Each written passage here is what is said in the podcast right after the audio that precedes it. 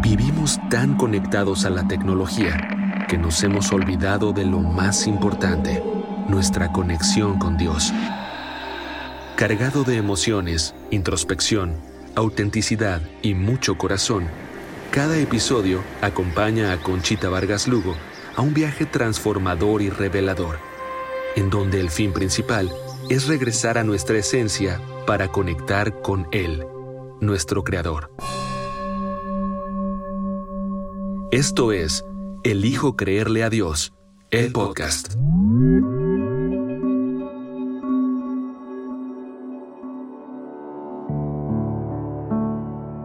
Hola amigos, ¿cómo están?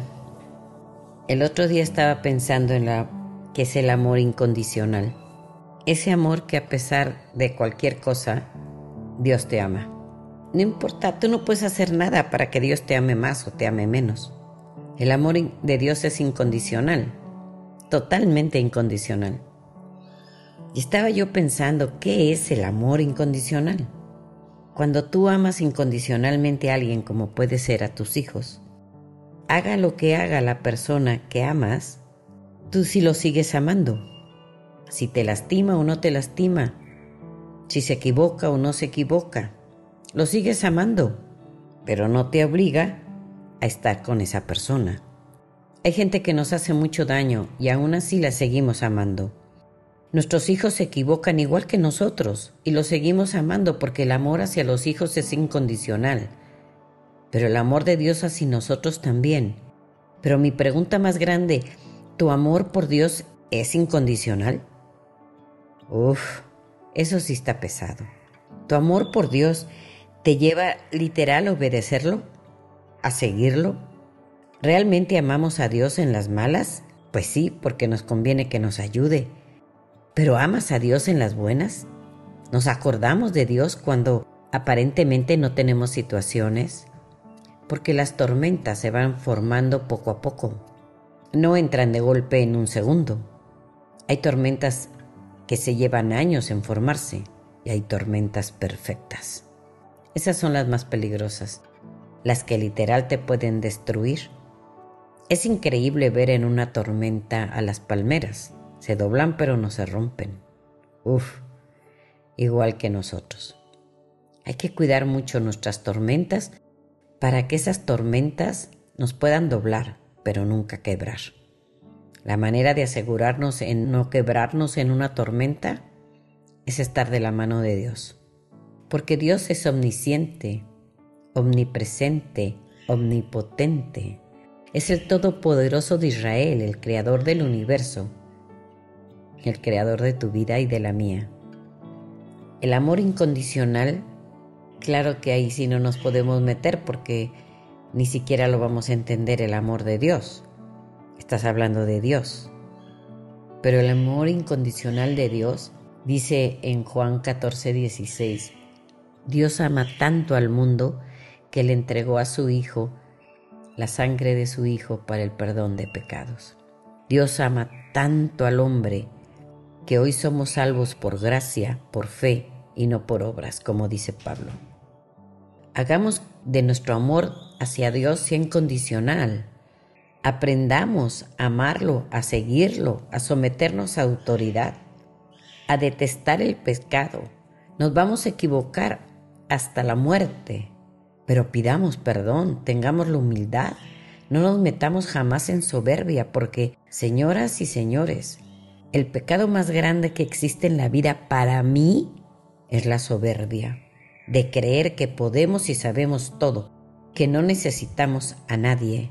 Esa soberbia es lo que realmente puede crear una luz del que no vas a salir porque viene desde lo más alto, más allá del Everest. La soberbia, de ahí se derivan todos, creo, todos los demás pecados. Así que alejémonos de la soberbia y metámonos en la humildad.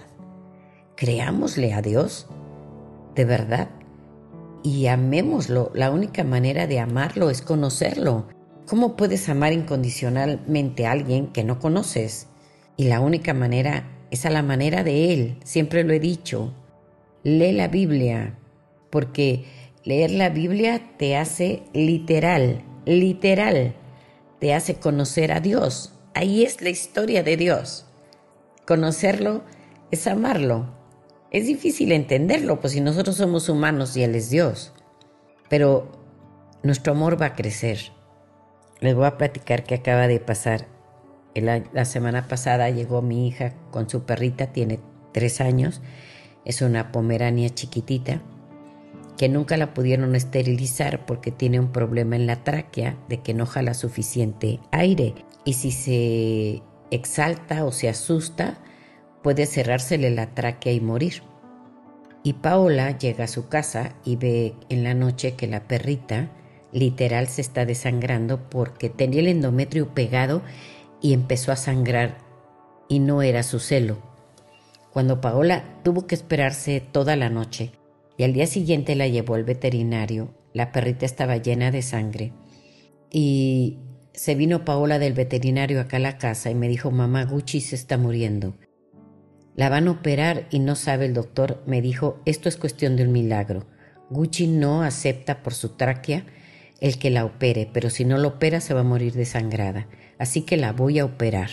Y reza por un milagro porque no creo que la perrita haya manera de salvarla no va a aguantar la operación. Y me dijo, mamá, vamos a orar. Ora por Gucci. Y clamé al cielo, oré, oró Paola, lloramos las dos. Y nos aferramos a decirle, Señor, somos tus hijas. Gucci es la compañerita de Paola. Sálvala, Señor. Es una perrita joven que resista la operación, que la puedan parar su hemorragia y, y que de una vez le esterilicen. Como cuatro horas después habló el doctor y dijo, esto es un milagro. Gucci, cuando lo operé, era como si él fuera una perrita sana. Tenía tres años que no se había podido operar. Tenía el problema de su tráquea, que ya no tiene. Se operó y fue sanada. Dios le respondió a Paola y le dejó a su compañerita. Dios es un Dios de pactos, un Dios de milagros, un Dios sensible al dolor de sus hijos. Tú y yo somos la niña de los ojos del Señor. Yo lo creo porque elijo creerle a Dios. Hasta la fecha, el doctor platica el milagro de Gucci y Paola lo platica y yo lo platico. Gucci está viva por el amor, por la ternura, por el cuidado que Dios tiene de Paola de mí y de cada uno de ustedes. Dios tiene cuidado de la niña de sus ojos. ¿Tú tienes idea de lo increíble que es creer que eres tú y yo la niña de los ojos de Jesús? No, hombre, eso es otro nivel. Mira, todo lo demás nos puede pasar o no pasar, pero ser la niña de los ojos de Jesús, ese es otro nivel. Y Jesús cuidó a Paola y le regresó a Juchi sana. Jesús nos saca de las tormentas y no permite que nos quebremos y que seamos como palmeras que solamente nos doblamos. Estamos pasando por tantas tormentas, por tanto desamor, pérdida de trabajo, de salud. En un año nos cambió el eje y nos tenemos que volver a adaptar a una vida nueva. Yo sí sé que cambiamos de dimensión, pero van a seguir los cambios y muy grandes. Hay que tener temor de Dios. Hay que aferrarnos a su palabra y agarrarnos de su mano y saber que es nuestro amigo, nuestro Padre, nuestro ayudador. Pidámosle perdón y roguémosle al Espíritu Santo que entre a nuestro corazón y nunca salga de ahí, porque somos templo del Espíritu Santo y Él habita en nosotros y nosotros lo elegimos. Dios es un amigo, es un caballero. Dios está al pendiente de todos nosotros. Elijamos creer a Dios. Y les pido en el nombre de Jesús que me ayuden a pasar la voz de estos podcasts, en donde va a ser de bendición, el Señor va a ministrar porque es el Señor hablando, no yo. El Señor nos usa porque Él es espíritu para poder llegar a las personas. Te pido que me ayudes a compartir los podcasts del Hijo a creerle a Dios para que más gente un día nos veamos en la cima. Que tengan linda noche, linda tarde, linda mañana.